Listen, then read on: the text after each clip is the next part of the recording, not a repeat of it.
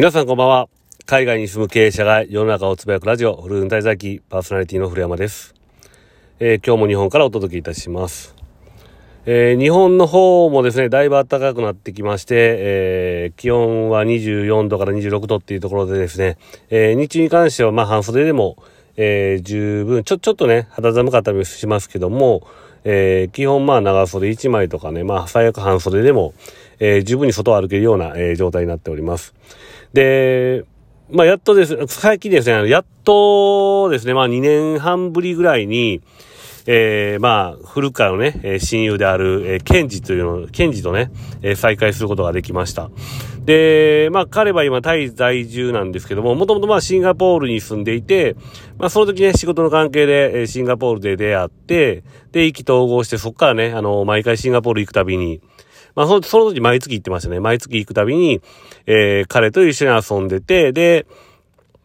まあ当時ね、彼経営者でしたから、えー、僕自身もまあそういうのに刺激されて、えー、企業を考え、えー、シンガポールで会社を作ったりですね、えー、いろいろやってました。で、えー、その後ですね、シンガポールでまた、えっ、ー、と、一緒に会社を作って、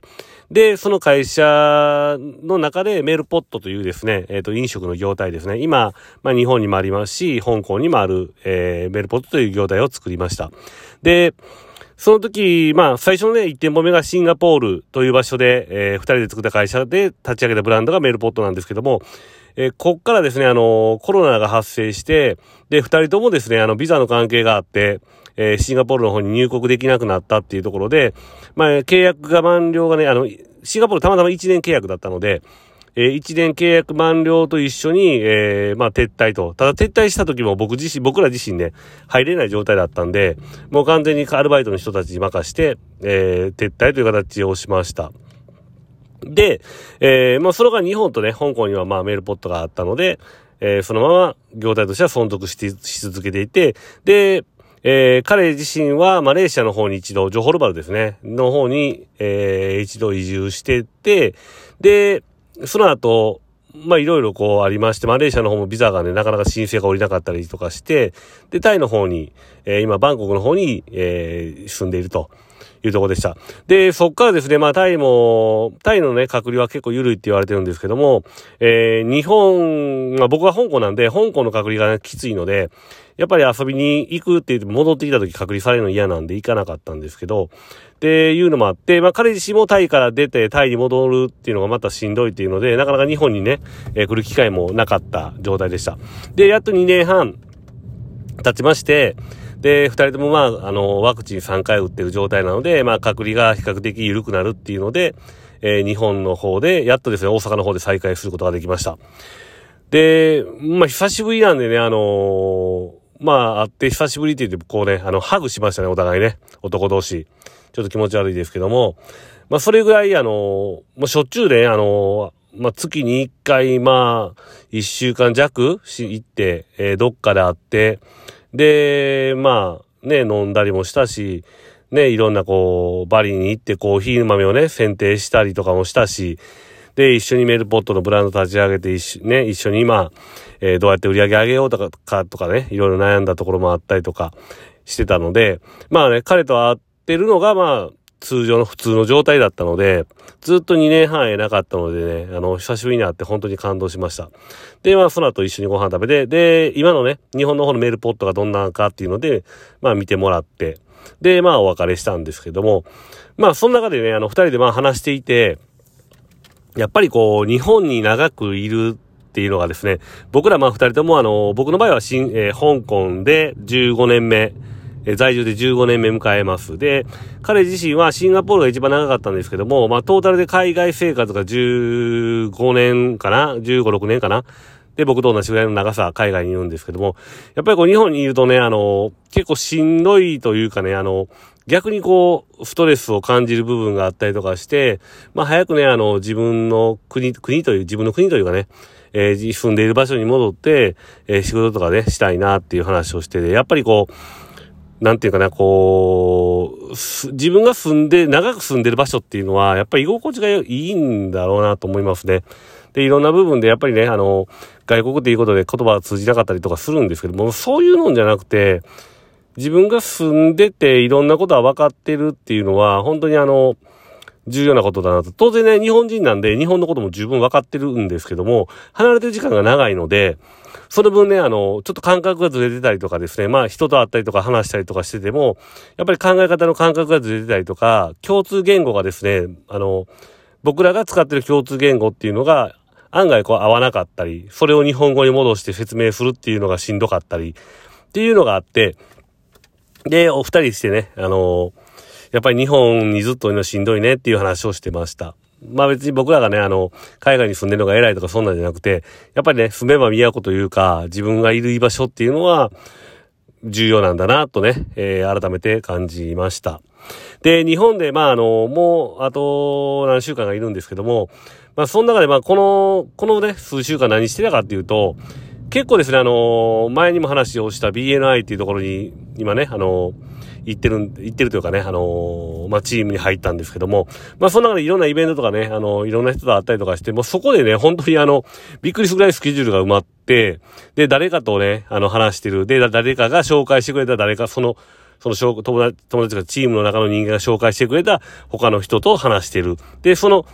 紹介してくれた人が紹介してくれた人とまた話してるとかで、で、夜とかもですね、あの、会食とか結構続いて、なかなかハードなですね、あの、日々を過ごしています。で、いろんな人と会っていろんな話を聞いて、まあ、面白い事業も、まあ、事業だなって思うこともいっぱいあるし、で、逆にね、日本の方で海外進出をですね、日本に在住しながら、えー、海外のビジネスをね、えー、している人もいたりとかして、まあ、その中でこう話をして、なんとかね、えー、仕事の方にこう繋げて、今後のね、仕事の、えー、まあ、カンフル剤というか、ビジネスにね、えー、まあ、葉っぱをかけるね、カンフル剤という形で、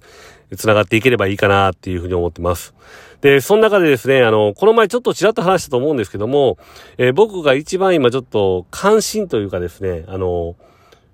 これをもっともっとね、突き詰めて、えー、仕事にしていきたいなと思ってるのが、えー、一つは NFT とパラアートっていう話をしたんですけど、もう一個はですね、えー、幹細胞ですね、あの、医療系の話で、幹細胞の話をですね、えー、もうちょっとこう深く深掘りして、えー、事業につなげていけたらなと思ってて、で、コロナが今、ね、まだ、蔓延してて隔離が続いてる状態だと難しいんですけども、まあ、これが明けたら医療ツーリズムっていう形でですね、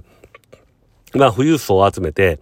で、まあ、幹細胞っていうのを、まあ、うちに行くようなツアーを、まあ、組めたらいいなと。ただこれ公にできない話であって、で、なぜかというとですね、日本のまあ医療制度とか、あと、まあ薬事法とかですね、いろんな部分があるんですけども、海外の、例えばロシアとかですね、あとベラルーシ、あと最近、え韓国も行けるのかな？韓国、香港。あと、まあ今後ですね、あの、5月、6月ぐらいで、まあ、ベトナムのハノイとかで、まあ、幹細胞をですね、あの、打ち込む、打つというかですね、えー、自分、その、他人の幹細胞で、特にまあ今回今やってるのは脊髄から取る幹細胞を打ち込んで、で、自分の今調子の悪い部分の細胞と入れ替えていくっていうものがあるんですけども、それをですね、あの、やっていきたいなと思ってて、ただね、公にはできない話であって、なぜかというと、他人の幹細胞を打ち込むっていうこと自体が、えー、日本では認められていないっていうところで、えー、もしそれを打とうと思うのであれば、海外の今言ったような国に行って打たないといけないので、まあ旅行っていうかですね、海外視察含めたツアーとして、えー、この医療の事業を組み込んでいきたいと思ってます。で、すごいのがですね、これ、まあ、あの、脊髄からと幹細胞っていうのが、脳まで届く、脳、脳のね、あの、悪い部分とかも治せるようなものなので、これを打つと、えー、実際あの、今ね、あの、まあ、知り合いに糖尿病1型ですね。糖尿病の1類ってね、結構あの、不治の病って言われてるんですけども、これも実際に治った実績があるし、ステージ4の肝臓がんが、えー、まあそのね、幹細胞を何回か打つことによって、えー、まあ感知したっていう人たちがいて、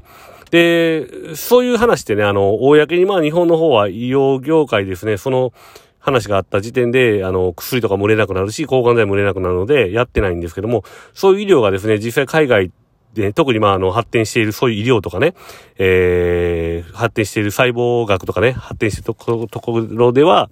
当たり前になってきていて、えー、僕たちが全然知らないだけっていうね、ところがあるので、それをですね、